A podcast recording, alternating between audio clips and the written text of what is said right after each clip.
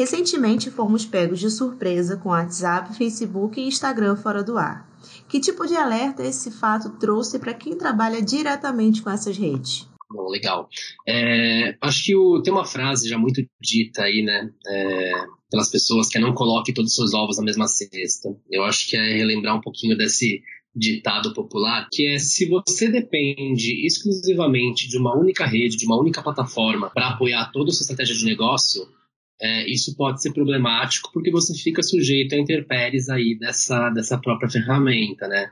Se ela sai do ar, se ela desativa alguma feature que você usa recorrentemente, se você depende de algum formato específico, é, ela nem sempre vai levar isso em consideração nas atualizações, enfim, no evoluir da própria plataforma. Então, eu acho que o alerta que, que vem aqui, mais do que só a instabilidade, né, que felizmente foi corrigida é, de um dia para o outro, mas essas sete horas impactaram muitos negócios, é justamente de você conseguir depositar seus esforços e construir uma estratégia é, muito mais é, embasada em diferentes plataformas, diferentes formatos e diversificar é, a sua entrega de, de conteúdo, a entrega do seu produto para diferentes é, plataformas e atuações diferentes. E qual seria um plano B para caso aconteçam outras instabilidades como essa nas redes? Acho que está muito ligado é, até o que a gente acabou de falar, né? É de você conseguir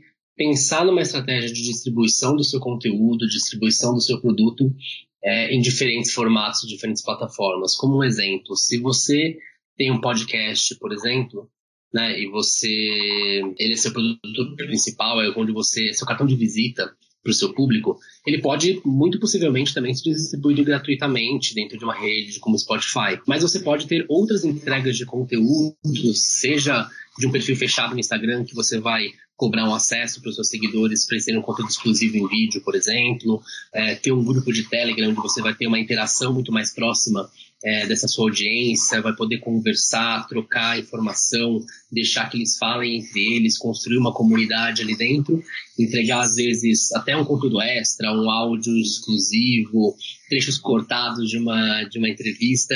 É, justamente para que você construa ali, não dependendo apenas de uma única, de uma única rede você diversifica e entrega valor para as pessoas que te acompanham em diferentes etapas aí é, desse nível de engajamento deles com você, né? Do mais superficial, que seria ali ouvir o, o podcast, até o mais próximo, que é participar da sua comunidade, interagir um pouco mais diferente, é, diferente com você, né? Um pouco mais próximo, de maneira mais próxima.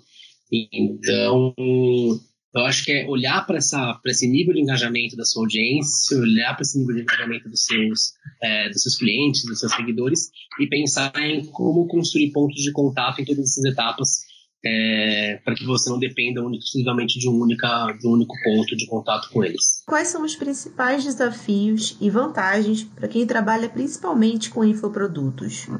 É, eu acho que o desafio e a, e a oportunidade estão muito ligados aí ao mesmo fator que, é, que esse mercado hoje está muito aquecido.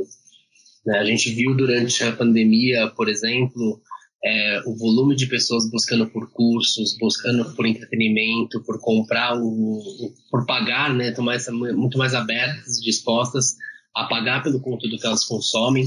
É, eu acho que esse movimento de mercado, ele ao mesmo tempo é muito empolgante e é uma grande oportunidade que deve ser realmente muito aproveitada pelos criadores e pelos infoprodutores, mas também é um desafio porque as pessoas aí agora se veem nesse lugar de ter que se diversificar, né? Conseguir encontrar ali é, no que ele entrega, no conhecimento que ele detém, como ele vai gerar uma diferenciação dos demais.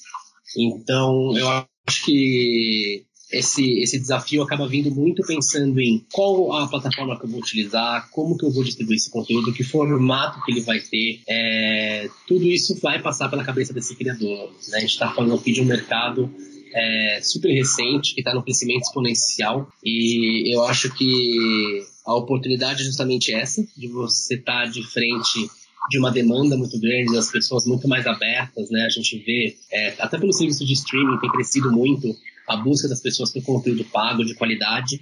É, esse mercado de redes sociais acabou se saturando muito pelo, pelo conteúdo ali, às vezes irrelevante, que não, não entrega nenhum valor exatamente para as pessoas.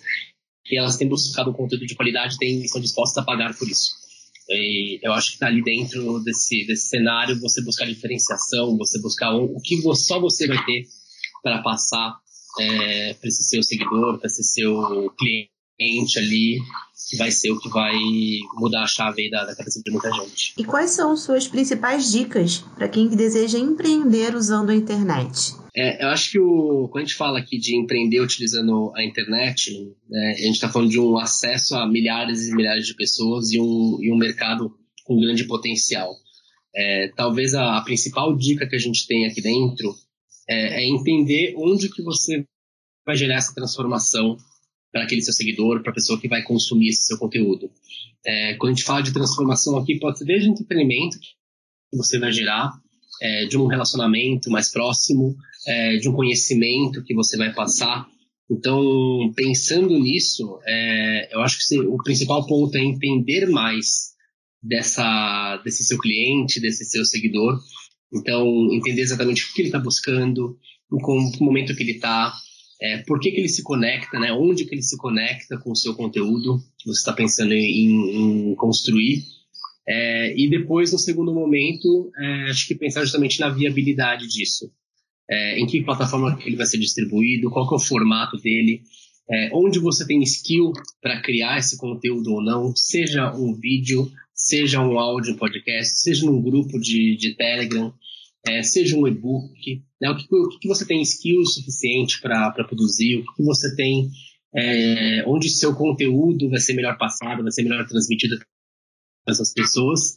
E depois entra toda a parte de estratégia, né? Que eu acho que é entender como precificar isso, é, como distribuir. É, a gente tem dentro da Lastlink criado uma série de materiais para ajudar as pessoas justamente nesse, nesse movimento, né, nessa jornada. E o último ponto é entender justamente quais é, plataformas, quais é, empresas conseguem te ajudar nessa construção. E eu acho que o último passo é entender dentro desse cenário todo, desse mercado, que empresas que existem é, para te ajudar nessa jornada para te ajudar na, na, monetização, na viabilidade desse, desse conteúdo. E aí tem empresas como a Lastlink, por exemplo, que justamente vem ajudar esses criadores a monetizar esse conteúdo, é, automatizando o processo de gestão de pagamentos, gestão de assinaturas é, e ajudando também na construção desse modelo de negócio. Então, é, esse seria o último passo.